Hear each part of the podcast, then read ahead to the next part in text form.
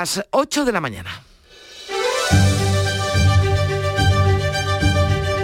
La mañana de Andalucía en Canal Sur Radio con Carmen Rodríguez Garzón. Y aquí seguimos en la mañana de Andalucía contándoles las noticias de este miércoles 16 de marzo, día 21 de guerra en Ucrania, con bombardeos cada vez más intensos en la capital, donde se ha decretado el toque de queda durante 36 horas para evitar más bajas civiles por los ataques rusos. Las negociaciones continúan y se vislumbran avances. De hecho, una de las exigencias de Rusia es que Ucrania no entre en la OTAN y Volodymyr Zelensky ya se resigna mientras recibe el apoyo de los presidentes de Polonia, República Checa y Eslovenia. La guerra va a protagonizar la sesión de control al gobierno y miércoles en el Congreso, mientras desde Andalucía el presidente de la Junta exige a Pedro Sánchez que convoque ya el Consejo de Política Fiscal y Financiera para bajar los impuestos de los carburantes. El Ejecutivo Central va a consensuar va a tratar de hacerlo desde hoy soluciones con agentes sociales y partidos políticos.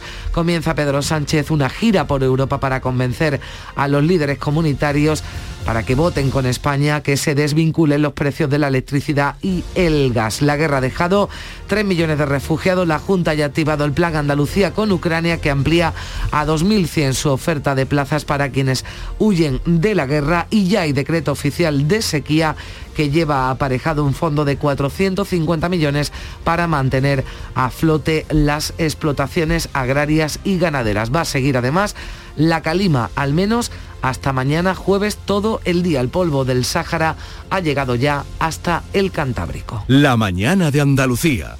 Social Energy. La revolución solar ha llegado a Andalucía para ofrecerte la información del tiempo. Pues hoy en Andalucía habrá chubascos acompañados de depósitos de barro. Pueden ser localmente fuertes esos chubascos en el tercio oriental y menos probables e intensos en el tercio más occidental. Las temperaturas bajan en la mitad oriental, sobre todo las máximas. Los vientos han estado soplando muy fuertes esta madrugada en zonas altas, pero van a ir disminuyendo durante el día. Con Social Energy, di no a la subida de la luz y ahorra hasta un 70% en tu factura con nuestras soluciones fotovoltaicas. Aprovecha las subvenciones de Andalucía y pide cita al 955 44 11 11 o en socialenergy.es. Solo primeras marcas y hasta 25 años de garantía. La revolución solar es Social Energy.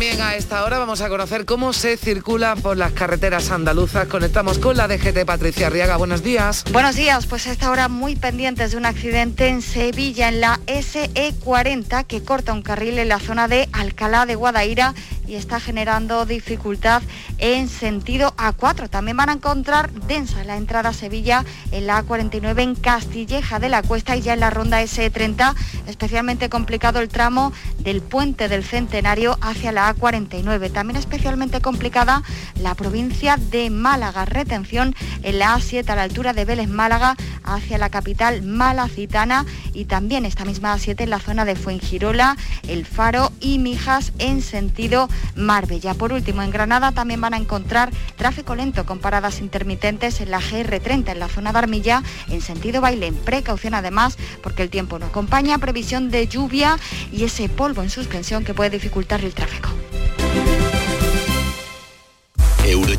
El mega sorteo europeo de la 11, está de aniversario. 10 años repartiendo cientos de millones por todo el continente. Y si no, que se lo pregunten a los afortunados que el Eurojackpot ha convertido en millonarios durante todo este tiempo. Bueno, a ellos y a todas sus generaciones, porque el Eurojackpot de la 11 reparte cada semana botes millonarios. No los dejes escapar. Décimo aniversario del Eurojackpot. Millonario por los siglos de los siglos. A todos los que jugáis a la 11, bien jugado. Juega responsablemente y solo si eres mayor de edad. La mañana de Andalucía con Carmen Rodríguez Garzón. Canal Sur Radio. 8 y 4 minutos de la mañana se cumplen 21 días de guerra en Ucrania. Los refugiados ya sobrepasan los 3 millones Tres presidentes de la Unión Europea han viajado además este martes en tren a la capital, a Kiev, para hablar con el presidente y transmitirle su solidaridad y apoyo. Lo último de la guerra es que varios barcos rusos han bombardeado la costa ucraniana en el pueblo de Tuzli, en la región de Odessa, considerada la joya del Mar Negro, el Gamoya. Antes, los líderes de Polonia, la República Checa y Eslovenia han desafiado el cerco y las bombas y Zelensky los ha recibido y les ha dado las gracias. El primer ministro polaco, Mateo Morawiecki, ha apostado por abrirles la puerta de Europa. La Unión Europea tiene que otorgarles muy pronto un estatus de candidato y tiene que darles todas las armas para defenderse. Nunca los dejaremos porque sabemos que luchan no solo por sus hogares, su libertad y su seguridad, sino también por las nuestras. Las conversaciones entre Rusia y Ucrania se reanudan en unas horas. El presidente Zelensky en un nuevo vídeo esta noche ha dicho que las negociaciones están siendo más realistas. Al borde de las tres semanas de invasión, todos queremos la paz, todos estamos en ello, en especial nuestros delegados en la negociación con los rusos, que continúa. Las posiciones suenan ahora más realistas. Ya se resigna Zelensky en que Rusia, en que Ucrania, perdón, no va a entrar en la OTAN. Incluso ha dicho que la Alianza Atlántica se encuentra hipnotizada por eh, Putin. Hay un toque de queda de 36 horas en la capital. Los habitantes no pueden salir en todo el día hasta mañana a las 7 de la mañana por el peligro creciente de más ataques y hoy los ministros de Defensa de la OTAN van a estudiar el envío de más tropas a las fronteras con Ucrania. También un refuerzo del escudo antimisiles. Aquí en España, el presidente del gobierno, Pedro Sánchez, se va a reunir por la mañana en Madrid con el primer ministro de Croacia, con Andrés Plenkovic, y por la tarde va a viajar a Eslovaquia lo que está buscando son apoyos para consensuar una reforma del mercado energético de la Unión Europea ante la cumbre comunitaria de la próxima semana. Javier Moreno. Un asunto que estará sobre la mesa en el próximo Consejo Europeo del 24 y el 25 de marzo. Es uno de los temas que trataba este martes la ministra de Economía, Nadia Calviño, en el ECOFIN, la reunión de los ministros de Finanzas de la Unión Europea. Hemos hablado también por supuesto, de la urgencia de topar los precios de la energía en los mercados mayoristas. Con respecto a esta cuestión, yo creo que hay un, creciente consenso eh, por parte de las instituciones y también los socios eh, europeos con respecto a la necesidad de abordar medidas decididas también inicia hoy el Gobierno una ronda de contactos con los grupos parlamentarios para discutir las medidas del Plan Nacional de Respuesta a las consecuencias económicas de la invasión rusa de Ucrania que va a aprobar el Consejo de Ministros el próximo 29 de marzo. Las tres viceministras y el ministro de la Presidencia se van a reunir en primer lugar con una delegación del PP encabezada por la portavoz parlamentaria Cuca Gamarra. Y el presidente de la Junta ha pedido a Pedro Sánchez que convoque, que lo haga ya el Consejo de Política Fiscal y Financiera para hacer frente a esa crisis económica derivada de la guerra de Ucrania. Cree Juanma Moreno que hay que tomar medidas de forma inmediata para evitar el empobrecimiento de las familias. También ha pedido una reducción de impuestos. Lo decía en la inauguración del segundo Foro Económico de Andalucía organizado por el diario El Español. Moreno ha recordado que Andalucía recibió el año pasado 1.430 millones de euros de impuestos de hidrocarburos mientras que el Estado ingresó 3.800 millones. Y que aplique medidas de carácter inmediato bajando impuestos. Y no se trata de echar la pelota a otro tejado, ¿no? que las comunidades autónomas nos tenemos que meter el hombro también y perder ingresos en beneficio de nuestro sistema productivo, de la familia y de nuestra economía. Una petición, la de bajar impuestos en electricidad, gas y carburantes, que también hacía el presidente de Galicia, Alberto Núñez Feijo. Una bajada fiscal en este momento es imprescindible e inaplazable. Lo están haciendo nuestros colegas franceses, lo están haciendo nuestros colegas irlandeses. La gran réplica que me han dado es que las comunidades autónomas también recibimos una parte del IVA que graba los carburantes y la luz. La respuesta que le daba el gobierno a Feijo, al que será próximo líder del PP, cuando decía este pasado lunes que el gobierno se estaba forrando a base de impuestos. ¿Es posible esa rebaja fiscal que el gobierno concretará con el permiso de Bruselas el 29 de marzo y que piden además desde Andalucía y desde el Partido Popular, ¿de qué manera y a qué productos podría aplicarse esa bajada de impuestos? Se lo vamos a preguntar al secretario general de Gesta, el Sindicato de los Técnicos de Hacienda, José María Mollinedo. ¿Qué tal? Muy buenos días. Buenos días. Bueno, ustedes han señalado en las últimas horas que hay poco o ningún margen en cuanto a los impuestos de los carburantes. ¿Por qué? Sí, estos impuestos especiales están sujetos a directivas europeas porque está armonizado al igual que el IVA, que, y en este caso, en estos últimos, se establece una tributación mínima. Esta tributación mínima que exige Europa está prácticamente eh, alineada la, la, norma, la normativa española de estos impuestos de carburantes, de forma que solamente habría margen para la gasolina más cara de 98 octanos, habría un margen de 14 céntimos, de 11 céntimos para la de 95, apenas 5 céntimos para el diésel, para el gasóleo perdón, de automoción y y un céntimo para el gasóleo bonificado que utilizan agricultores y ganaderos. Esto es todo el margen que hay. En el caso del gasóleo de uso profesional que utilizan mm. los transportistas, ahí se está en la tributación mínima, ahí no hay ningún margen. Ya, ya no habría posibilidad de reducir los impuestos, salvo, claro, que en el Consejo Europeo, que como bien han explicado desde el día 24 y 25, hubiera un acuerdo unánime de los 27 países para modificar las directivas y bajar esos umbrales mínimos, pero no parece que esto vaya a ocurrir en el corto plazo. Claro, Estamos viendo, claro, hemos visto que para topar el precio de la electricidad y sacar el gas de la subasta diaria para a la hora de fijar precio, se ha tardado casi un año en, empezar a ver ese consenso de la que habla la ministra de Economía que pudiera llegar a, tomar esa decisión el próximo día 24. Esto ocurre, señor Mollinedo, con todo, con los carburantes, o sea, es decir, nos ha puesto el ejemplo de desvincular, por ejemplo, el precio del gas desde la energía, que es una propuesta que lleva a España y que todavía, bueno, pues no se ha tomado ninguna decisión. Es decir, el IVA no se puede bajar así como así de cualquier producto. Lo digo claro, el IVA está armonizado. Eh, claro, cuando se dice en Europa, en otros países se están haciendo otras cosas, pero no se están bajando impuestos. Se está, por ejemplo, subvencionando el combustible, que es lo que se hace en Francia. Sí, en Francia para una parte de los colectivos más vulnerables se, se va a hacer. Francia es un país mucho mayor en población que España y el coste de la medida que ha tomado el gobierno francés lo cuantifica en 2.000 millones. Hay que poner en, en comparación esos 2.000 millones de euros con los 12.000 millones que ha costado la rebaja de impuestos de la electricidad en un país mucho más pequeño como es España. Es decir, no esos 2.000 millones es más una medida dirigida a una parte de los colectivos mm, de la población que tienen menos ingresos, mm, que están en situación de mucha precariedad económica, más que una medida de carácter general.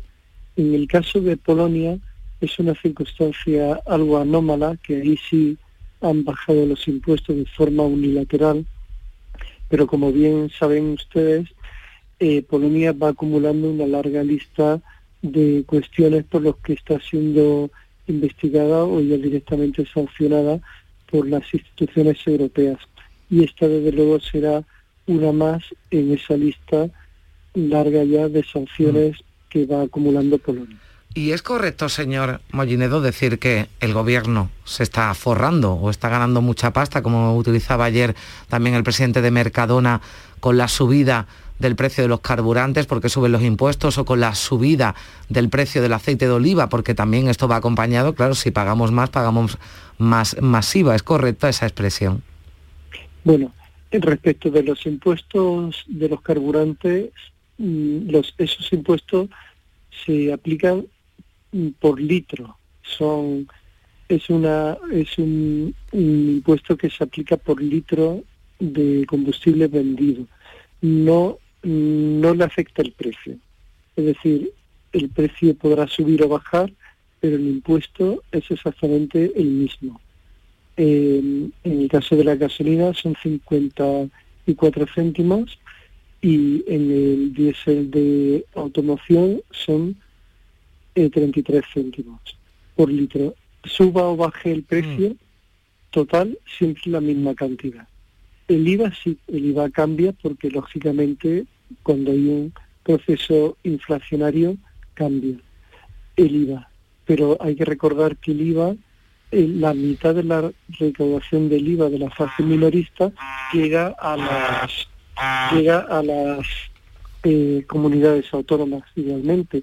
Es mm. decir, eh, esa recaudación sirve y es ahí donde nosotros queremos incidir muchas veces con nuestras propuestas en un aumento de la recaudación como puede ser este caso de un proceso inflacionario en estos productos. Bueno, pues ahí pueden existir un excedente para que el gobierno tanto los autonómicos como el gobierno de la nación puedan mm. aprobar degradaciones fiscales que incidan en la raíz del problema. La rebaja de impuestos por sí misma, como pasó con la de la luz, los 12.000 millones, no sirvió para bajar el precio de la luz, más que de forma coyuntural. El precio del kilovatio de junio del año pasado es muy superior pero fue muy inferior al que mm. tenemos ahora en, el último recibo. Se ha multiplicado casi por dos el precio del kilovatio hora que estamos pagando consumidores y empresas. Bueno, pues lo que, lo que dice usted no es, la, no es la solución a todo, la rebaja de, impuestos, y además, como nos explicaba al principio, hay poco o ningún margen ¿no? para, para hacerlo, así que veremos cuáles son los planes o si finalmente hay una postura desde Europa consensuada que sí permita ¿no? de alguna forma, de forma armonizada, llevar a cabo esa rebaja de, impuestos en, en, toda la Unión Europea. Le agradezco mucho, nos quedamos ya sin tiempo José María Mollinedo, secretario general de Gesta del Sindicato de los Técnicos de Hacienda, que nos haya acompañado aquí en Canal Sur Radio. Vamos a seguir hablando de la guerra de Ucrania y de sus consecuencias, en este caso por la salida de 3 millones de personas, ya hablábamos del país huyendo de la guerra. Aquí en Andalucía el Consejo de Gobierno de la Junta ha aprobado el plan de Andalucía con Ucrania para mejorar la atención a los refugiados que llegan a la comunidad. En su reunión semanal el Ejecutivo ha decidido ampliar en 2.100 las plazas para atender a quienes huyen de la guerra y suma también 900 alojamientos para los refugiados. Con este plan el Gobierno andaluz pretende mejorar la coordinación con el Gobierno central. Pide, por ejemplo, que concrete cómo va a ser la acogida, si habrá cupos, qué servicios recibirán los refugiados y qué ocurrirá con los menores que llegan solos a nuestro país, que son competencia de las autonomías. El portavoz Elías Bendodo explica que todos los refugiados van a tener un seguimiento sanitario que pondrá especial atención en la vacunación contra el COVID. La mayoría de la población ucraniana tiene la vacuna rusa que es de baja eficacia. Más que un plan especial, un seguimiento permanente. Eh, las próximas reuniones de coordinación con el Gobierno me acompañará miembros de la Consejería de Salud. ¿Por qué? Tenemos que valorar la eficacia de la vacuna de los ucranianos que llegan, porque la vacuna que se han puesto los ucranianos es la vacuna Sputnik, que no ha tenido mucha eficacia. Vamos a ver los, niveles de contagio. Bueno, pues eh, no solo eh, hablamos de las consecuencias económicas, eh, de los impuestos, de los precios de los carburantes, también de la situación de los refugiados.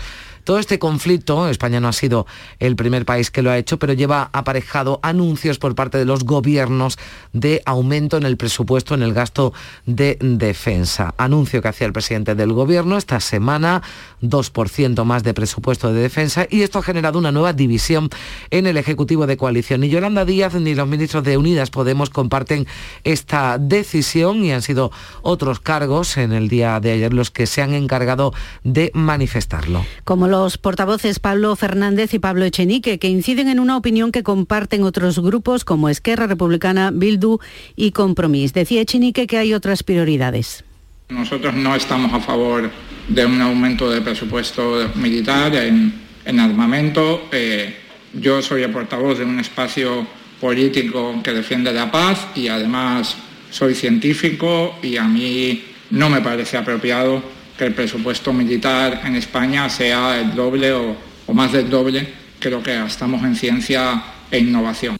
El PSOE responde que es un compromiso adquirido que se va a cumplir. La ministra de Defensa, Margarita Robles, dice que no entiende que haya debate en este momento. Me sorprende que pueda haber un debate sobre el tema relativo a la inversión en defensa en un momento tan terrible como el que estamos viviendo. Los países que somos democráticos, que vivimos en una comunidad internacional de valores, tenemos que hacer una apuesta por la defensa, porque la defensa es paz con mayúscula. Y sin paz no hay ninguna otra posibilidad del ejercicio de ningún derecho. El Partido Popular sí aplaude el paso, que también apoyan Vox y Ciudadanos. Y cambiamos de asunto, hablamos de ese decreto de sequía que daba visto, el visto bueno el Consejo de Ministros este martes, una norma que venían demandando desde las organizaciones agrarias, también las comunidades autónomas, para paliar las consecuencias de la falta de agua en el campo y en la ganadería. Entre las medidas aprobadas figuran la reducción del IBI rústico, el abaratamiento de las aguas desaladas y la disminución del número de peonadas para cobrar el PER. Luis Planas, ministro de Agricultura. Este decreto ley constituye un paquete potente de medidas de respuesta a la situación provocada por la sequía en nuestro país y contribuye, por tanto, a mejorar esa rentabilidad de explotaciones agrarias y ganaderas. Un decreto de sequía que las organizaciones agrarias andaluzas consideran insuficientes. Lo dice, por ejemplo, el secretario general de COAG en Andalucía, Miguel López. Hace falta medidas de apoyo económico directo, hace falta que nos deduzca el incremento de los costes de producción, de rendimiento neto de nuestra declaración. Pues vamos a preguntarle también qué le parecen estas medidas eh, que se incluyen en el decreto ley de sequía. Ricardo Serra, que es el presidente de Asaja en Sevilla y en Andalucía. Señor Serra, ¿qué tal? Muy buenos días. Hola, muy buenos días. Bueno, también es para ustedes insuficiente este decreto, estas medidas que se recogen en él. En, en él. Más que insuficiente, literalmente decepcionante. Todos esperábamos algo más. Eh, aparte del detalle, porque lo los IBI, por ejemplo, habrá que conocer, no es una extensión del IBI, sino en algunos casos, que habrá ver cuáles son, y de la reducción de los módulos en el 20%, que bueno, si, si, si no, no podemos pagar un impuesto por algo que no hemos ganado, claro que los márgenes han sido mucho menores de lo que están en los módulos.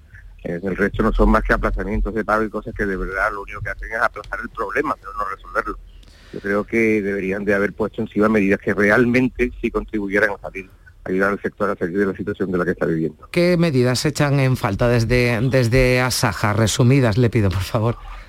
Resumidas, bueno, las primeras medidas a largo plazo. Hay que solucionar el problema del agua. No podemos estar cíclicamente, y, esto no, no es algo que se hace de un día para otro. Y a corto plazo, pues la extinción del IBI, la extinción total del canon del riego para los regantes que no han disfrutado de la cantidad necesaria de agua para sacar en orden sus cosechas adelante, una reducción bastante más significativa de los, de los, de los impuestos vía módulos y sobre todo en estimación directa. También hace falta pues eh, eh, devolución del canon de los que ya lo han pagado, en fin, cosas que de verdad aporten dinero y facilidad a los agricultores para salir de la crisis de la que estamos. No medidas que aplazar el pago de algo no sirve de nada, sirve de poco si al final hay que pagarlo. Es verdad que te dan un crédito blando, que además lleva una burocracia y una serie de, de cuestiones, pero eso no resuelve el problema, lo que hace es aplazar el problema. Bueno, pues dice el ministro que vendrán más medidas, que incluso la semana que viene podrían aprobarse nuevas. Entiendo, no sé si tendrán oportunidad de trasladarse, ¿lo tienen alguna reunión prevista? Bueno, como todo el mundo sabe, el domingo próximo hay la gran manifestación de todo el mundo rural andaluz, y ahí naturalmente están, obviamente, los agricultores, los regantes, los ganaderos, todos, para decirle no solamente al ministro, sino a toda la sociedad en general, que deberían de prestar un poco más de atención a este mundo que después hablamos de la España vaciada, de los problemas de la ruralidad y todo lo demás, pero soluciones como esta no, no, no, no aportan nada a encontrar una vía para, para, salir adelante. Pues eh, veremos si esas eh, manifestaciones tienen eco en el gobierno, llegan más medidas como las que piden desde su organización, desde Asaja, Ricardo Serra. Muchísimas gracias por estar con nosotros. Un saludo. Bueno, es verdad que de alguna forma se están aliviando eh, la situación de algunos cultivos, a los embalses llegan menos estas lluvias que nos están acompañando en los últimos días y que hoy van a seguir. En Málaga ha llovido especialmente esta noche, ya hay datos de los pantanos porque han caído 50 litros en el de la Viñuela que está al 14%. José Valero. Pues así es, efectivamente, era el más necesitado, pero además de los 52 de la Viñuela, pues por ejemplo hemos eh, podido comprobar que han caído otros 47 en el, de, el del Limonero, también otros 40 en el de Guadalteo Noche de mucha lluvia y truenos. Han caído ya más de 40 litros en Málaga capital en lo que llevamos de día, 30 en Algarrobo. Estamos, seguimos en aviso amarillo por lluvias de hasta 20 litros en una hora, 60 litros en 12 horas en toda la provincia hasta las 9 de la mañana. El campo y los embalses malagueños han sido los beneficiados por las intensas lluvias caídas en estos últimos días en la provincia. Valdavero Bellido es el presidente provincial de Asaja hay cereales que se iban a dar prácticamente por perdido y pueden recuperarse y va a dar fuerza para la floración. Bueno, pues esa es la situación y esto es lo que han dejado las eh, lluvias de estos últimos días 8 y 25. ¿En qué capítulo de tu vida estás ahora? ¿Quieres hacer una reforma cambiar de coche? ¿Tus hijos ya necesitan un ordenador para cada uno? ¿O quizás alguno ya empieza la universidad? ¿Habéis encontrado el amor y buscáis un nidito? En Cofidis sabemos que dentro de una vida hay muchas vidas y por eso ahora te ofrecemos un nuevo préstamo personal de hasta 60.000 euros. Cofidis, cuenta con nosotros. Aquadeus, ahora más cerca de ti, procedente del manantial Sierra Nevada, un agua excepcional en sabor, de mineralización débil que nace en tu región. Aquadeus Sierra Nevada es ideal para hidratar a toda la familia y no olvides tirar tu botella al contenedor amarillo. Aquadeus, fuente de vida, ahora también en Andalucía. En cofidis.es puedes solicitar cómodamente hasta 60.000 euros, 100% online y sin cambiar de banco. Cofidis, cuenta con nosotros. La mañana de Andalucía. 8 y 26 minutos, la segunda jornada de huelga de transportistas por el alza en los precios del combustible se ha anotado, se ha anotado este pasado martes. Hoy afrontamos ya tercera jornada de ese paro indefinido que convoca la plataforma que representa pymes y autónomos del transporte. Decíamos, se notaba en un descenso de vehículos y también en el desabastecimiento de algunos productos en los eh, mercados. Dice la plataforma que el paro ha sido secundado por un 90% de sus camiones. Vamos hasta Granada, donde ayer sí que se produjeron problemas en el Merca, en Merca Granada. ¿Cómo, es ¿Cómo está la situación hoy en Carna Maldonado? Eh, buenos días, pues está con normalidad absoluta. Es verdad que ayer no pudieron entrar los camiones, no pudieron entrar los detallistas, ni tampoco los operadores y no hubo apenas distribución. Sin embargo, esta mañana hay normalidad, como decía. La dirección del mercado de mayoristas nos ha confirmado que la entrada de operadores y minoristas se desarrolla con normalidad gracias al trabajo de la policía y a la cooperación de los manifestantes. El director comercial de Merca Granada, Julián García, pedía este martes apoyo a la subdelegación del Gobierno y al Ayuntamiento que han reforzado las plantillas policiales el dispositivo de seguridad. Y este martes los piquetes actuaban a las puertas de las cooperativas de Moguer y Palos en Huelva, impedían la carga de camiones con frutos rojos, se vivían momentos de tensión entre huelguistas y agricultores. Sonia Vela. Los productores de fresa y de otros frutos rojos están muy preocupados porque estas movilizaciones pueden dañar gravemente al sector en un mes clave de la campaña. El gerente de la Asociación Freshuelva, Rafael Domínguez, entiende las razones de la huelga de los camioneros, pero les pide que permitan la distribución de los frutos más perecederos. Todos estamos sufriendo una, importante subida de, de carburante sobre todo y de energía y demás, pero sí es cierto que lo que hemos pedido es que nos dejen trabajar y que permitan evidentemente que nuestro producto, que vuelvo a insistir, es un producto alimenticio y un producto muy perecedero, pueda llegar al, consumidor y no haya desabastecimiento.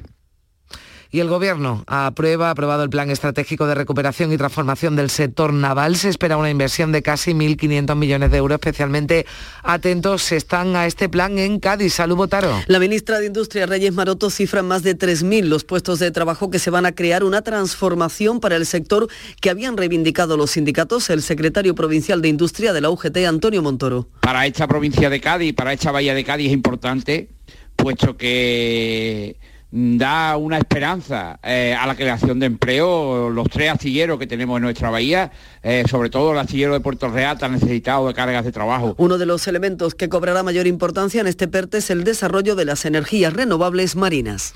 Y sube la tasa de incidencia del COVID en Andalucía en 19 puntos. En las últimas 24 horas también ha aumentado el número de hospitalizados, 32 muertes. Notificaba la Consejería de Salud en el día de ayer más de 2.200 contagios.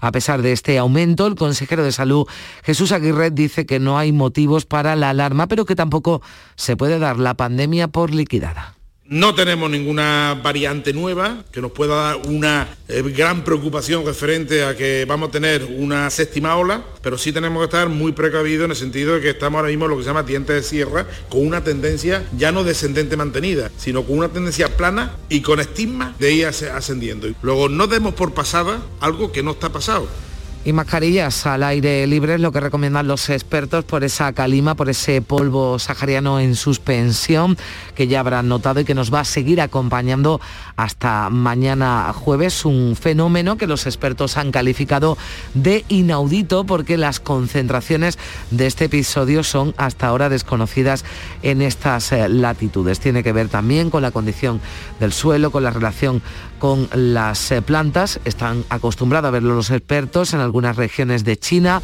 o en el desierto de Arizona, pero en nuestro país solo en las Islas Canarias, sino en el Cantábrico, hasta donde ha llegado esta calima. Nosotros hemos llegado a las ocho y media, información local. En la mañana de Andalucía de Canal Sur Radio, las noticias de Sevilla. Con Pilar González. Hola, buenos días. Hay tráfico intenso hasta ahora en la capital, en los accesos al cruce de Eduardo Dato con la Boaira y también en los accesos al cruce del Tamarguillo con la Avenida de la Paz. Todo es consecuencia de los cortes de tráfico por las obras de ampliación del Metrocentro. También es intenso en la entrada a la ciudad por el puente del Alamillo, Avenida Juan Pablo II y en la Ronda Urbana Norte, en ambos sentidos a la altura de San Lázaro. Hay retenciones en la entrada a Sevilla por la A49 de un kilómetro, uno también por el patrocinio y uno por la autovía de Utrera. En el Centenario, uno en sentido Huelva y uno en el nudo de la Gota de Leche, sentido Ronda Urbana Norte. Hoy tenemos el cielo con nube, con chubascos en general débiles, brumas matinales, viento variable flojo. La máxima prevista es de 16 grados en Morón, 17 en Lebrija y Sevilla y 18 en Écija. A esta hora, 13 grados en la capital. Automóviles Berrocar, más de mil coches de todas las marcas y modelos. La mejor garantía del mercado. Inmejorable financiación, sin sorpresas de última hora y con total transparencia para que la compra de tu nuevo coche sea una decisión inteligente. 50 concesionarios Berrocar y más de 700 talleres concertados en territorio nacional. Entrega a domicilio totalmente gratis. GrupoBerrocar.com Este año sí salimos. Cada noche, a las 10, Canal Sur Radio te acerca a la Semana Santa. El llamador. Este año también en Spotify. La lluvia de esta noche se ha llevado ya mucho de este polvo, aunque las precipitaciones que tenemos desde el pasado viernes apenas se notan en los envases. Me refiero al polvo procedente del Sáhara que en la pasada jornada pues bañaba casi todas las aceras y coches y fachadas sin riesgo para la salud, aunque algunos expertos piden que las personas con problemas respiratorios extremen la precaución. Hoy también se espera ese polvo. En la calle más de una sorpresa. En el momento en que ya se te pone marrón, te, empieza a rayar un poco, ¿no? Hombre, aquí en Sevilla es que sufrimos la lluvia. sí, como viene del Sáhara, está así un poco marrón bueno, la mascarilla hace algo para evitar tragar ese polvo. De nuevo, cifra muy alta de fallecidos por el COVID. 14 personas han muerto en las últimas horas. Sube también el número de hospitalizados. Son 120, 19 están en UCI. Baja los contagios a 329 casos. En lo económico, hoy se presenta en la Casa de la Provincia la Semana de la Moda de Andalucía y el puerto de Sevilla tiene confirmados ya 40 escalas de buques de cruceros para este año. El presidente de la Autoridad Portuaria, Rafael Carmona, trabaja para ofrecer una experiencia integral que incluya excursiones dentro y fuera de la capital. El objetivo, dice, es que las navieras apuesten por estancias más largas. Y nuestra intención también es que eh, pernocten en Sevilla, cosa que no es habitual cuando en, los cruceros de, de costa, y si es posible que pasen al menos una noche o dos noches. Y ese sería nuestro, nuestro objetivo. La policía ha detenido a un hombre de 47 años en Bellavista tras atrincherarse en su casa con su mujer y su hija a las que amenazaba con un hacha. Los vecinos avisaron a la policía. El portavoz de la Policía Nacional, Juan Manuel Galvín, ha explicado cómo tuvo que actuar unidades especiales. Los agentes encontraron al detenido parapetado tras su compañera sentimental, así como portando un hacha en la mano. A pesar de la resistencia y la agresividad mostrada por el detenido, los agentes actuaron con gran celeridad y eficacia, reduciendo al detenido, que ha pasado a disposición judicial. El alquiler de furgonetas con una nueva y variada flota de vehículos industriales en Sevilla les ofrece la información deportiva. Nuria Gaciño, buenos días. Buenos días. Sevilla y Betis viajan hoy por la mañana para afrontar este jueves sus compromisos de Liga Europa. El Sevilla se desplaza a Londres, donde tiene que defender la renta del 1-0 de la ida. Montiel y Fernando son las novedades de la convocatoria para este partido frente al West Ham. El Betis, por su parte, viaja a Alemania, donde está obligado a remontar el 1-2 encajado en el, Benito, en el Benito Villamarín si quiere seguir adelante en la competición. Bellerín viaja con el resto del grupo, estará ante el Entran de Frankfurt. Y hasta el viernes no se conocerá el número exacto de entradas que podrá tener el Betis para la final de la Copa del Rey, aunque se calcula que en torno a las 20.000 localidades. ¡Guau! ¡Vaya furgoneta! La he alquilado en Iberfurgo. Está súper nueva. No parece de alquiler. Ya, en Iberfurgo disponen de una flota en perfecto estado y te ofrecen presupuestos a medida. En Iberfurgo somos expertos en alquiler de furgonetas de carga, pasajeros y carrozados. Visítenos en iberfurgo.com o en Sevilla en el Polígono Industrial Parsi. Les contamos que la historia de la Hermandad de los Negritos de la capital llega a la gran pantalla al cine a partir del 25 de marzo. Esta mañana se presenta esta película participada por Canal Sur. A esta hora 12 grados en el Pedroso, 13 en Lora del Río, 13 también en Sevilla.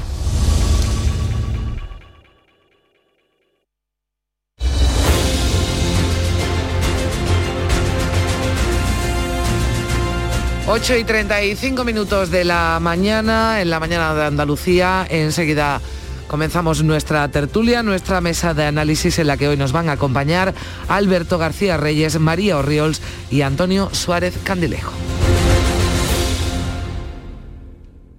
Buenos días. En el sorteo del cupón diario celebrado ayer, el número premiado ha sido 22.916 22916. Asimismo, el número de serie correspondiente a la paga, premiado con 3.000 euros al mes durante 25 años, ha sido 45045. Hoy, como cada día, hay un vendedor muy cerca de ti repartiendo ilusión. Recuerda que este 19 de marzo se celebra el sorteo extra Día del Padre de la ONCE, con un premio de 17 millones de euros. Disfruta del día. Y ya sabes, con los sorteos de la ONCE, la ilusión se cumple. En Canal Sur Radio, por tu salud, responde siempre a tus dudas. Después de lo más duro de la pandemia, las andaluzas aumentan las fertilizaciones asistidas para conseguir un embarazo. También aumentan las que preservan sus óvulos para el futuro. Esta tarde en el programa nos acercamos a la realidad de estas técnicas con los mejores especialistas en directo. Envíanos tus consultas desde ya en una nota de voz al 616-135-135. 616-135-135. Por tu salud. De lunes a viernes, desde las 6 de la tarde, con Enrique Jesús Moreno. Súmate a Canal Sur Radio, la radio de Andalucía. Sofía, ¿sabes que el curso que viene empieza el cole de mayores? ¿Estás contenta? Sí, papi, ya soy grande. Del 1 al 31 de marzo está abierto el plazo de escolarización para el curso 2022-2023 de segundo ciclo de educación infantil, primaria, ESO, bachillerato y educación especial. Seguimos avanzando en el compromiso por una educación de calidad. Por eso puedes confiar en la educación de Andalucía. Infórmate en el portal de la escolarización y en la APP y Escolariza, Junta de Andalucía. Buenos días. En los tres sorteos del triplex de la 11 de ayer, los números premiados han sido 546 546 749 749 y 812 812. No olvides que comprando Lotería de la 11 colaboras con una gran labor social. Pídele el triplex de la 11 a tu vendedor, también en puntos de venta autorizados o en juegos11.es. En la 11 nos mueve tu ilusión. Que tengas un gran día.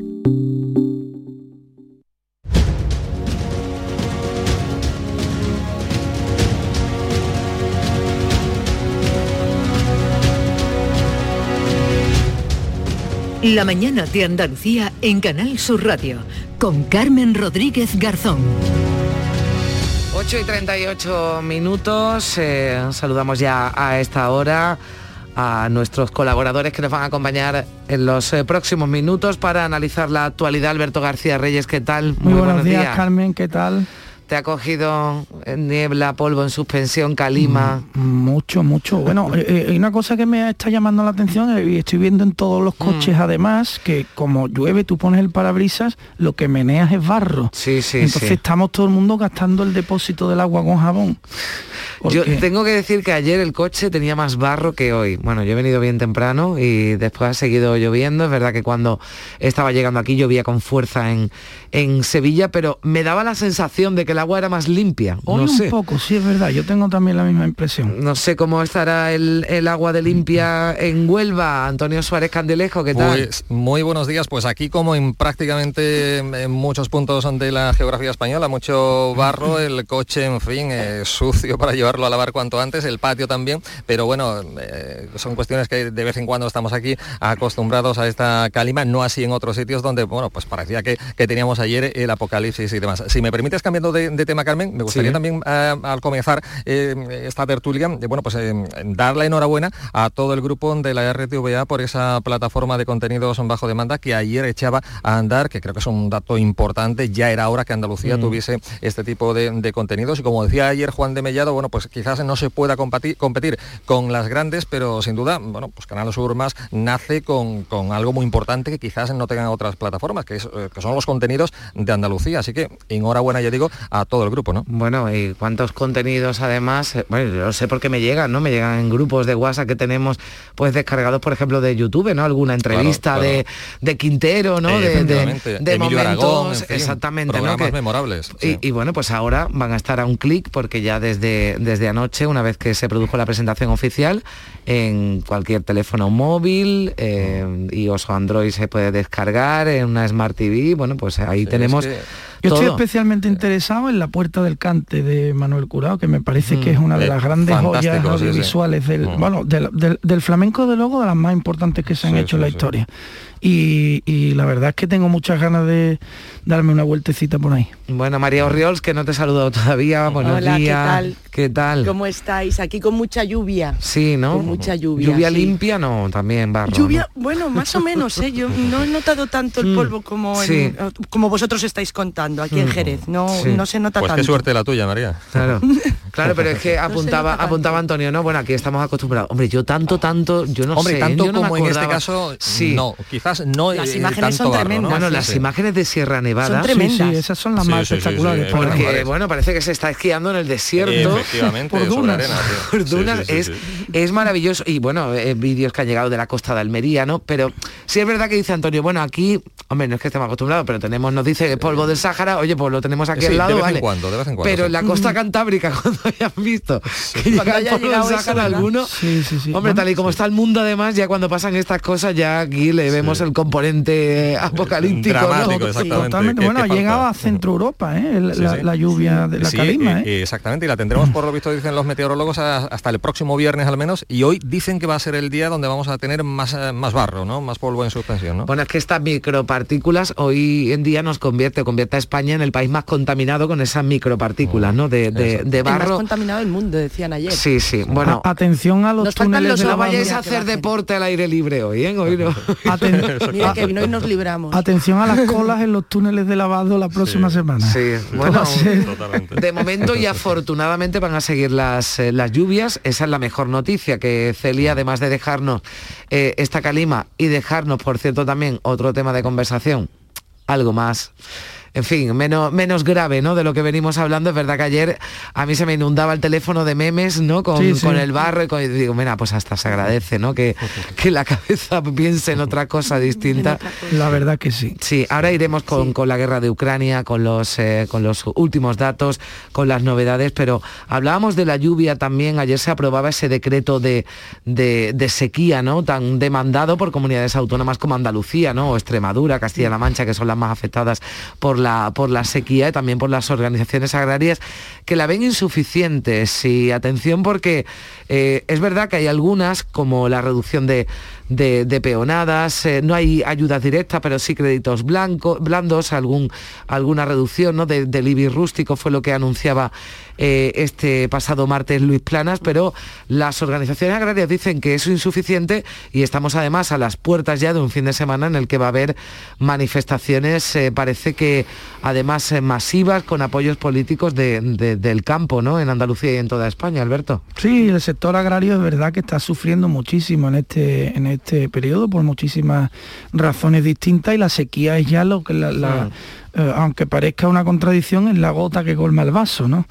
Fíjate qué contradicción, ¿no? De la expresión popular eh, para explicar la sequía, pero es verdad que los problemas del campo se han multiplicado en los últimos años y que desde el punto de vista administrativo o institucional no se han tomado las medidas a tiempo. Y ahora ya todo lo que se haga son parches que llegan tarde, son vendas para tapar una hemorragia eh, que llegan tarde. Y es lógico que el sector, yo lo veo lógico, que el sector haya decidido decir hasta aquí hemos llegado y haya planteado esta manifestación para el próximo fin de semana eh, en Madrid, porque hay muchas de las cuestiones eh, que, ellos reclaman que eran previsibles y que hmm. una vez más eh, el gobierno ha ido dejando de lado hasta que ya nos hemos encontrado con el problema principal. Claro, es que hay que esperar a que un pantano, como antes nos contaban desde, desde Málaga, ¿no? esté al 14% para que se tomen medidas. Claro, yo mm, entiendo que bueno, no se puede apostar todo porque hay años hidrológicos más secos como el de como este que estamos eh, viviendo, no se puede apostar todo a la lluvia, ¿no? Habrá que, eh, que tomar medidas o adelantarse, ¿no? Antes de que la situación llegue a, ser tan crítica, ¿no? Como, como, como la es ahora. Eh, a ver, María. Sí, mm, te iba a dar toda la razón de que se llega siempre como tarde, ¿no? Mm. Porque todos hemos visto imágenes de pantanos que es que son imágenes también desoladoras, de esas que han salido hasta los mm. pueblos que estaban enterrados bajo el agua, o sea que está a la vista donde, eh, eh, a qué punto estamos llegando. Por otro lado, eh, antes cuando has entrevistado al experto, em, ha, ha, dejado bien claro que esto es la pescadilla también que se muerde la cola, cuando ha dicho que luego hablamos todos de la España vaciada, de esa España mm. que no va gente a trabajar, de tal, pero si ponen este tipo de medidas, ¿quién va a querer trabajar en el campo cuando se encuentran con esta situación? Cuando las medidas, sobre todo, mm, mm, estoy de acuerdo con lo que estaba diciendo mi compañero Alberto y tú, Carmen, es que llegan tarde, es que no, no sé qué más tiene que pasar para que vean, ¿no? O sea, pongo la imagen esa que, me llama muchísimo la atención de esos pantanos que de repente se ve hasta los pueblos que estaban enterrados, o sea, es una cosa inaudita. Hablaba un experto de la Universidad de Granada, ¿no? Con, hmm. con Jesús Vigorra del pantano de Iznájar que ha salido, bueno, mm, en fin, vestigios, no de pueblos que estaban ahí, pues sino de pueblos que estaban que cuando nosotros nos... Ya mucho más abajo de los turdetanos. 500 años, en fin, que... A ver, Antonio. Eh, sí, da la, impresión, lamentablemente, que el gobierno, nuestros gobiernos, no miman, no desde ahora, eh, no ahora, sino desde hace ya mucho tiempo, no miman en demasiado lo que debiera al, campo. Un sector tan importante, tan vital para la economía, no solo en provincias como Almería, como, como Huelva, sino en, el conjunto, en el conjunto nacional. Eh, llegan tarde estas, eh, estas medidas, em, se deberían de haber adoptado quizás mucho tiempo atrás. La sequía no es nada nuevo. el problema de la falta de agua ahí está desde hace ya mucho tiempo. Aquí en la provincia no es tanto la falta de, mm. agua, que tenemos eh, reservas, eh, quizás más que en otras eh, provincias andaluzas, pero lo que no tenemos son infraestructuras para llevarlas a, otros muchos puntos, al campo en definitiva. ¿no?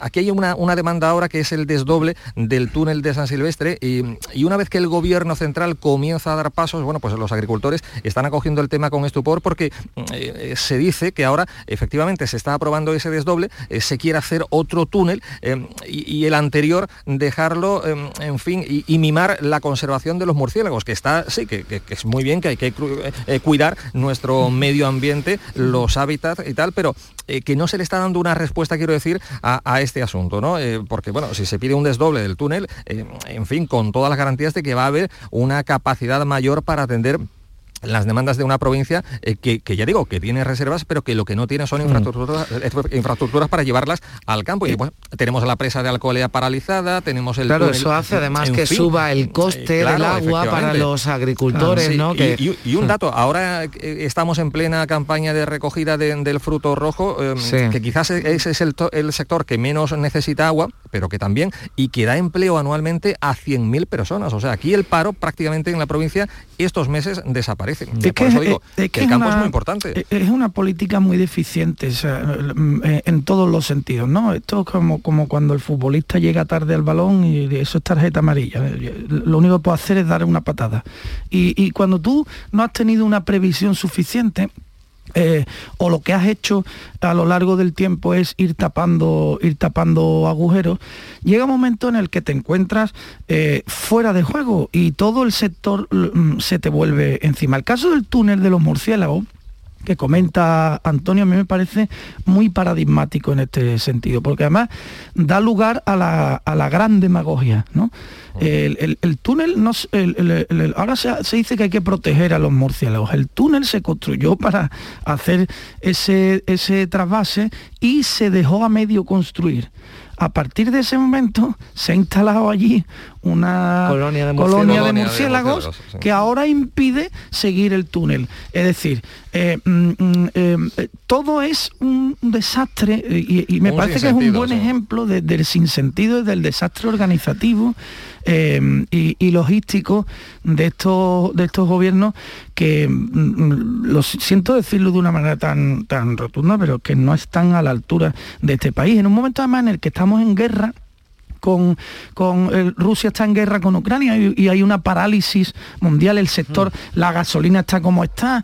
O sea, mantener una buena reserva de, pro- de- de materia prima eh, es fundamental para cualquier país. En España eso no ha sido posible porque tampoco hay una previsión para, para que la agricultura eh, pueda generar recursos propios. Bueno, pues cuidado que también los eh, pescadores ya el lunes dice que van a amarrar, no les salen las cuentas, sacar un barco a faenar. Como a tantos sectores, eh, Claro, como los claro. transportistas Y- que están los ahora... y los camiones. Claro, Claro, exactamente. Claro, es que estamos en un, como decía Alberto, en un sinsentido total, donde está todo mucho más caro y bueno, yo mucho me temo que, que, que- que habrán, no sé, eh, las calles comenzarán a, a- a- a ver, a, a sentir esta indignación que hay, bueno, eh, por parte de agricultores, de pescadores, de, de transportistas, porque la cosa no puede seguir así. Bueno, déjame es que, me detengan Sí. el precio de los carburantes, ¿no? Porque es algo, es verdad que el lunes dijo, es- dijo eh, Pedro Sánchez, bueno, el día 29 vamos a aprobar una rebaja fiscal. Bueno, pues todos pensamos, bueno, pues ya está, vamos a pagar menos porque no Mm. se puede estar pagando dos euros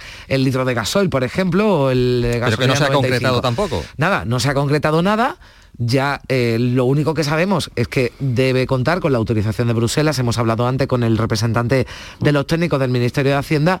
Hombre, nos hemos llevado un chasco porque nos ha dicho que tenemos poco o nada de margen. Bueno, pues es que eso sí, es falso. al menos que haya una rebaja armonizada dentro de la Unión Europea. Es, es que es falso, es o que se Francia- haga, bueno, yo te digo lo que nos ha dicho, ahora tú te doy la palabra, Alberto, o que se haga una eh, subvención ¿no? a- al pago de- del gasóleo como se hace, por Como- ejemplo, como en Francia o en Portugal también, En claro. Portugal. Bueno, pues en Portugal te digo una cosa, Antonio, el otro día estaban llegando coches de Portugal a echar gasolina a Ayamonte. Efectivamente, O sea, que todavía tiene que estar allí más caro, ¿no? Exactamente, suele Vale. pasar, pero, pero es que además Portugal nos da otro ejemplo, otro gran ejemplo, destinando importantes cuantías, por ejemplo, 400 millones de euros para las pequeñas y medianas Mm. empresas que lo están pasando mal. O sea que eh, siempre tenemos ahí el ejemplo del vecino. Ahora en este caso Francia y Portugal. Yo no sé, Sánchez, qué espera a concretar un poco más eh, de, de lo que piensa aprobar el próximo eh, 29 de, de este mes, ¿no? Puede hacer más el gobierno de lo que hace, Alberto. Indudablemente, indudablemente. Eh, En estos momentos los españoles pagamos por cada, eh, cada euro de, de gasolina que pagamos, el 49% son impuestos estatales. Eh, mm, siempre hay un, un- un- la, culpa puede ser de otro, ¿no? El otro día escribía Ignacio Camacho en a veces un artículo que a mí me pareció muy eh, clarividente, ¿no? Que le- lo titulaba el guardia de tráfico, ¿no? Que este Pedro Sánchez siempre encuentra a alguien a quien, A quien echarle culpar, la culpa de lo que sea. No, pues no, ahora es que Bruselas tiene que. Vamos a ver, cuando un gobierno tiene una determinación, la cumple. ¿eh? Y negocia donde tenga que negociar y habla con quien tenga que hablar, pero no se excusa en nada. Hace lo que tiene que hacer. Y en estos momentos el gobierno eh, lo que tiene que hacer es tomar medidas inminentes para que España pueda seguir funcionando. Porque el precio del gasoil y de la gasolina en estos momentos paraliza al país lo encarece todo. Es un desastre. Y eh, si, si estuviéramos diciendo, no, es que de cada dos euros, los dos euros que pagamos el litro, eh, mm, no, bien, no hay impuestos, no hay margen. Pero es que es que el 49% de impuestos, en Francia el 1 de abril van a tener una rebaja del 30% en el litro de, de- de gasoil. Algo ha hecho el presidente francés que también podría hacer el español, ¿no? O toda la culpa va a ser de Bruselas. María. No, eh, mm, efectivamente, es que yo creo que eh, el 29 va a empezar a tomar estas medidas, pero ¿por qué el 29? O sea, las tiene que tomar ya. O sea, la gente necesita la ayuda ya, porque efectivamente esto está paralizando el país y más se va a paralizar. Si no puedes ya llenar, o sea, puedes llenar, sí, puedes llenar el depósito, mm. pero luego tampoco lo puedes estar llenando continuamente. Quiero decir que no tienes dinero suficiente para estar. Eh, lo que estábamos hablando de los barcos amarrados, todo, es que todo esto es una pescadilla que se muerde la cola. Todo va a seguir subiendo los precios, entonces mm, no sé qué, qué vamos hacer. Por otro lado, me ha gustado mucho la mm, la declaración de Juanma Moreno referente a esto diciendo que las comunidades autónomas también, o sea, por lo menos Andalucía está dispuesta a arrimar el hombro. Es decir, que si la cenen con él, pues yo tomaría, empezaría a tomar medidas ya, no esperaría el 29 de marzo. O sea, empezaría ya a reunirme con la gente. y si se tiene que coger, como ha dicho, que va a coger el coche y a hablar con Europa, pues que coja ya el coche antes de que suba más la gasolina y se vaya a hablar ya. O sea, es que no entiendo todas estas cosas que es como, no, mañana, no, pasado.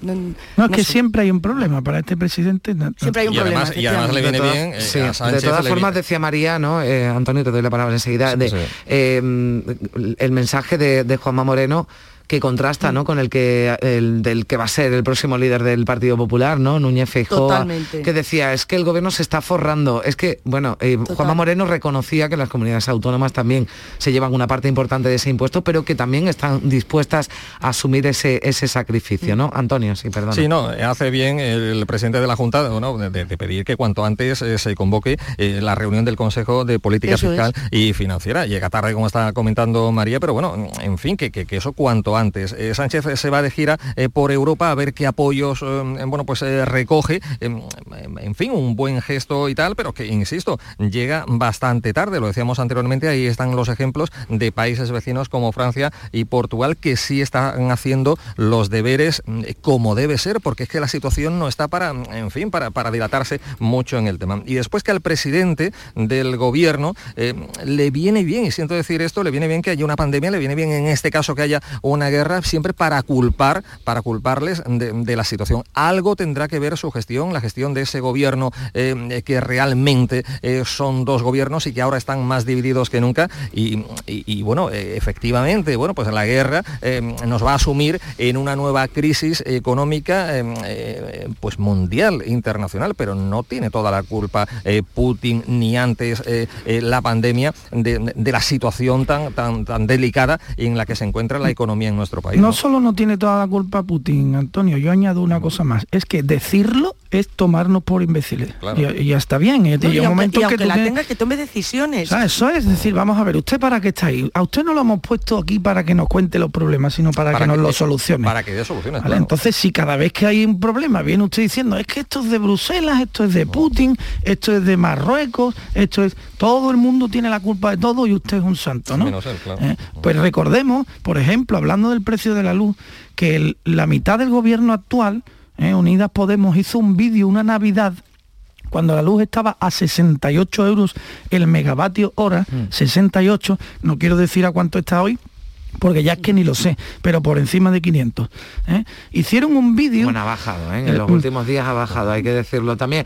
Está a 200 y pico, que bueno, es pues a lo que siete veces más de lo que estaba hace un año. Entonces estaba a 68 euros. Hicieron un vídeo en Navidad en el, que, en el que acusaban al entonces presidente del gobierno, Mariano Rajoy, de ser el responsable de las muertes por pobreza energética en España. Eso lo hemos vivido aquí. Y entonces la culpa era del presidente. Y ahora el presidente ya no tiene ninguna culpa de nada, ya siempre hay otro. Pero porque hay una parte del gobierno que era la que antes protestaba, en fin, me estoy refiriendo a la parte de, de Podemos que antes pues sí gritaba, denunciaba, demandaba y que ahora pues como forma parte del gobierno y evidentemente, eh, en fin, el sueldo es el sueldo y el, lugar que ocupan, el poder en Moncloa y tal, pues ahora están muy calladitos. ¿eh? Bueno, ya ayer, cuidado, que ya ayer también con la, voz chica, con el aumento del gasto de defensa que parece que esto... No, ahí sí, ahí sí, ahí sí vemos con esto sí hay ahora, incluso Yolanda Díaz, que se había puesto del lado de Pedro Sánchez con la decisión, rectificación de finalmente enviar armas a, la frontera de, Ucrania. Mm, ya dijo ayer, bueno, vamos a priorizar eh, sanidad y educación. Ya esto de aumentar el gasto en defensa, como ya se está haciendo ¿no? en otros países de, Europa, parece que va a abrir otra brecha o brechita, llamémosla como queramos, en, en el, en el gobierno de coalición. Eso forma parte de la perpetua demagogia en la que vive Unidas Podemos, que tiene la idea de que el, el pacifismo es mm, este guay de la, de la margarita a la oreja y el cigarrito, eh, eh, es lo que viene a solucionar los problemas del mundo, ¿no? Esta idea knife, eh, que es absolutamente absurda y surrealista y que está relacionada con su creencia natural de que los militares son todos fachas y que el ejército es una cosa facha. Y eso es mm, lamentable, la verdad bueno, eh, no sé. Eh, eh, yo, digo, no, pero iba a decir, digo, el, ejército además en las últimas sondeos, incluso el CIS ha sí, mejorado muchísimo. Pero que digo que para ellos, lo digo por la pues claro que ha mejorado, claro, claro, que ha mejorado. El ejército es un ejemplo. De todas formas, pero para ellos Unidas Podemos tiene ahí un hueso duro de roer que es Margarita Robles, ¿eh? que, oh. Además, mm. eh, en este sentido es la que habla con más claridad en el gobierno. Por cierto, está llegando, ahora vamos a conectar con el Congreso de los Diputados. Eh, acaba de llegar Pedro Sánchez, el presidente del gobierno, a la sesión de control al Ejecutivo que se va a celebrar en los eh, próximos minutos. Ya está ocupando Pedro Sánchez su asiento. algunos miembros del gobierno también se están dirigiendo a sus escaños y como decimos enseguida vamos a conectar para escuchar esa pregunta que le va a formular la portavoz del Grupo Popular Cuca Gamarra al presidente del Gobierno Pedro Sánchez. Llegamos a las 9 de la mañana.